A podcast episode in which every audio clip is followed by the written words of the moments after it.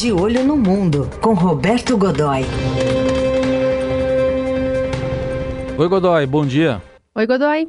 Oi, bom dia. Bom dia, tudo bem? Bom dia. Tudo bem? Heisen, bom dia. Carol.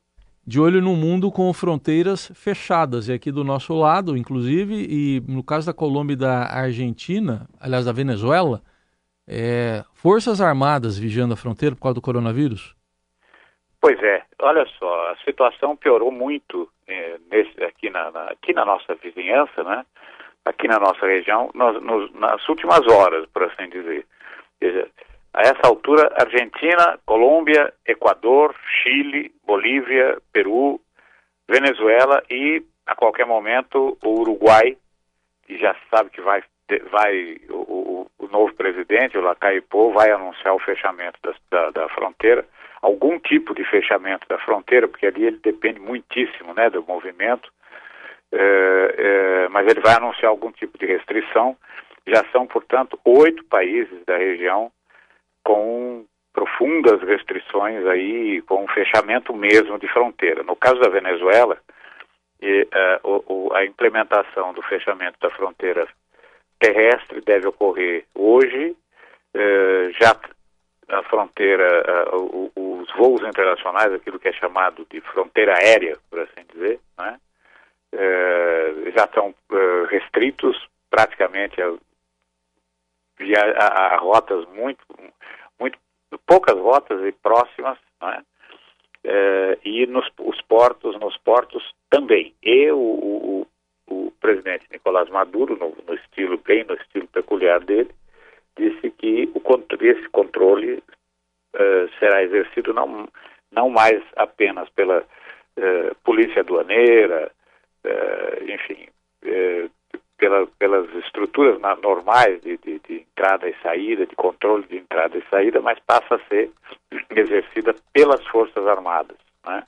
A Colômbia, na, Colômbia, o presidente Ivan Duque assumiu também vai fazer a mesma, também vai tomar uma medida parecida, já disse que vai tomar uma medida parecida, disse isso ontem em rede de televisão, e ele tem preocupações principalmente com a Venezuela. O Brasil também tem, mas ah, no caso da Venezuela, as proporções são ainda maiores, porque lá já, eh, já há cerca de um milhão e meio de, de venezuelanos eh, refugiados, o fluxo é bastante intenso todos os todos os dias, não é? E é, virou um problema social de enorme, de, de enorme dimensão. É, o, a, o, receber esses refugiados, continuar recebendo esse fluxo, essa movimentação de, de, de, pessoas que fogem da crise da Venezuela e entram praticamente sem um controle sanitário efetivo, eh, entram no território colombiano. O mesmo acontece aqui no Brasil. Você tem aí, já falamos disso mais de uma vez, um, também um, um, fluxo bastante intenso, diferente do, do, do fluxo colombiano, para onde, para a Colômbia, quem foge é a classe média venezuelana, né? é, que vê profissionais liberais, professores, pessoal é, que foge para a Colômbia a procura, primeiro, por causa da identidade de idioma, né? Os dois países falam espanhol, e, e onde há ou oportunidades de trabalho ou de encaminhamento para outros países a partir da Colômbia é relativamente fácil seguir, por exemplo, para a Espanha, né? era até agora, né?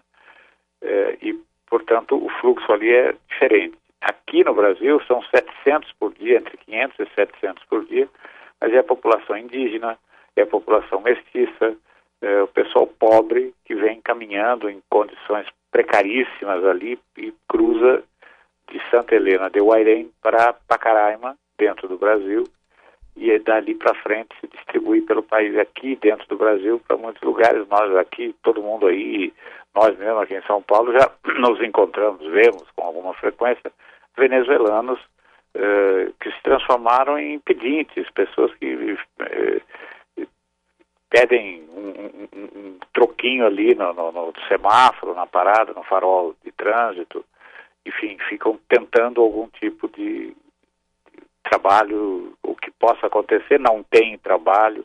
Então, veja, o tamanho do problema vai ficando maior e não há também no Brasil um controle sanitário do pessoal que entra, embora muitos desses venezuelanos que migram aqui, migram aqui para o Brasil entrem aqui procurando exatamente tratamento de saúde. Hum. A gente sabe, por exemplo, que as maternidades de, de Roraima são, costumam ficar lotadas de mulheres venezuelanas grávidas que vêm dar luz no Brasil, porque a lei brasileira é muito clara. Nasceu no Brasil, é brasileiro, tem direito a atendimento aqui. É um problemaço, né, Raíssa e Carol? Uhum.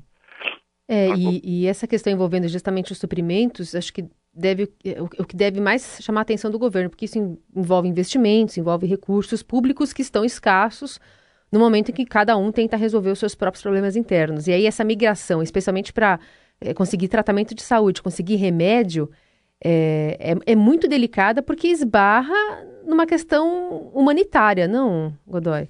É verdade. É, não, veja, a atitude brasileira, a gente tem uma longa tradição nessa área, é da acolhida. Tanto que o, o programa do governo, né, que, o programa do governo, que já vem desde a, da, do governo do Michel Temer, eh, da administração do Michel Temer, tem eh, o nome do programa é Operação Acolhida. Dizer, então a ideia é receber quem entra, tentar encaminhar, mas está ficando um problema, está saindo do, do, eu não diria que está saindo do controle, mas está muito perto disso. Aqui no Brasil, quem cuida, eh, quem cuida disso é o Exército. Né?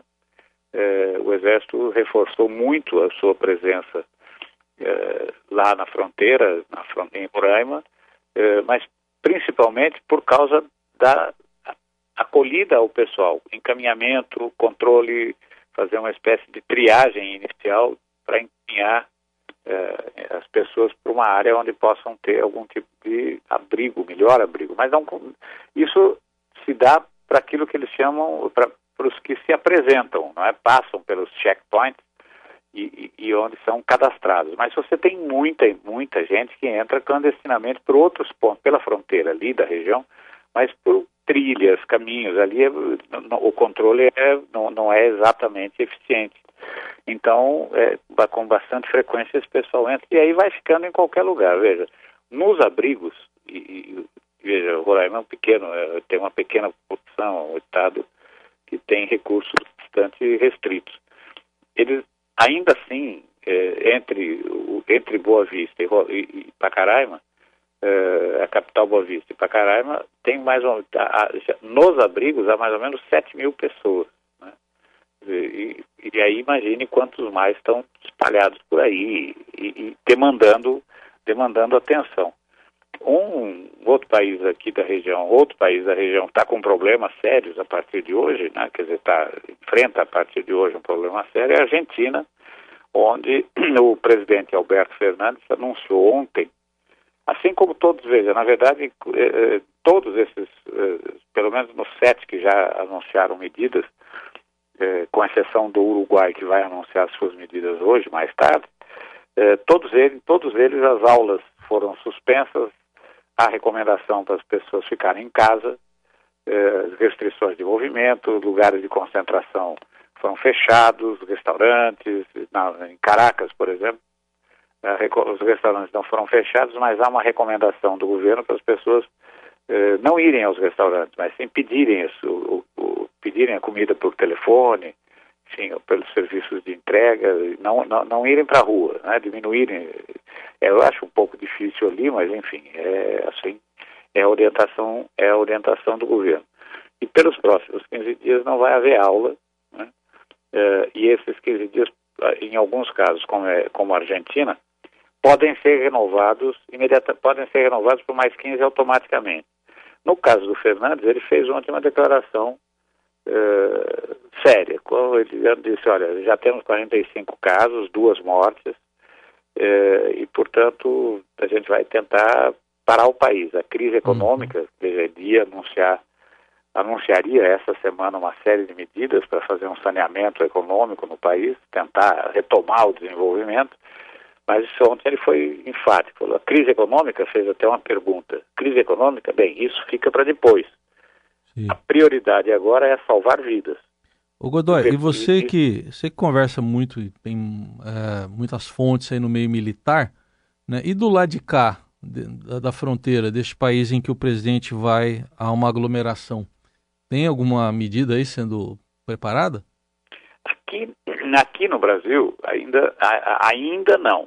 Então, a gente tem essa questão na fronteira lá em cima, né, na, na, na fronteira com a Venezuela, que já está militarizada, uh, e há uma, eh, agora com essa restrição de, de entrada, uh, de entrada no país, uh, fica a situação se, se, torna tensa, porque os venezuelanos podem continuar entrando aqui, mas, por exemplo, o pessoal brasileiro que faz comércio na, na, no, no, em, na Venezuela, como é que fica? Então, o que se imagina é que a faixa de fronteira, que já foi negociada há muitos anos entre os dois países, em que pode haver um trânsito livre de um lado e do outro, é, para atividades comerciais, que isso possa ser mantido. Né? Mas ainda não, isso não foi dito, não está explicitado. Né? Tem que ser dito hoje de alguma maneira, entre, tem que haver uma, algum tipo de manifestação, alguma coisa nesse sentido. As Forças Armadas aqui no Brasil estão acompanhando a crise como um todo, né? foi uma boa lembrança sua, Raíssa. Estão, estão acompanhando como um todo. Tem um, um, gabinete de crise eh, em Brasília, do qual militares fazem parte, e no Ministério da Defesa há um, um centro que é chamado de C3I, o Comando, Controle, Comunicações e Inteligência. Né? Eh, esse centro tá, ele é, funciona em tempo integral e agora ele está funcionando num nível de alerta intermediário, exatamente para acompanhar essa para acompanhar essa questão ali da, da a questão da doença como um todo, inclusive dentro do Brasil, sem dúvida, não é? E, e a situação ali, a situação está complicada. Eu acho que a gente aqui, veja, ontem eu acho que houve duas demonstrações muito claras das dificuldades que o país eh, enfrenta para controlar, veja, o que, é que, o que é que funciona contra o coronavírus? É evitar contato, né? Quer dizer, principalmente agora que a gente está no início da curva ascendente, quer dizer, a curva de casos está aumentando agora. O que é que funciona? Ficar em casa, ficar quieto, evitar contato, eh, não ir para a rua, evitar ir para a rua. Uh, seja, muita gente está trabalhando em regime home office, nós mesmos aí no jornal uhum. uh, fomos colocados em regime de todo mundo que pode, eu, por exemplo, todo mundo que tem uma atividade que permita isso, está fazendo home office, trabalhando em casa, né? Uh, então, você tem toda uma série de coisas. Mas ontem você viu aquele pessoal na praia, por exemplo, no Rio de Janeiro, Sim. sob o argumento de que não, estamos ao ar livre. Como assim? Você ali, quem ficasse, se você está sentado na areia, ficasse em pé, não conseguiria sentar outra vez. É.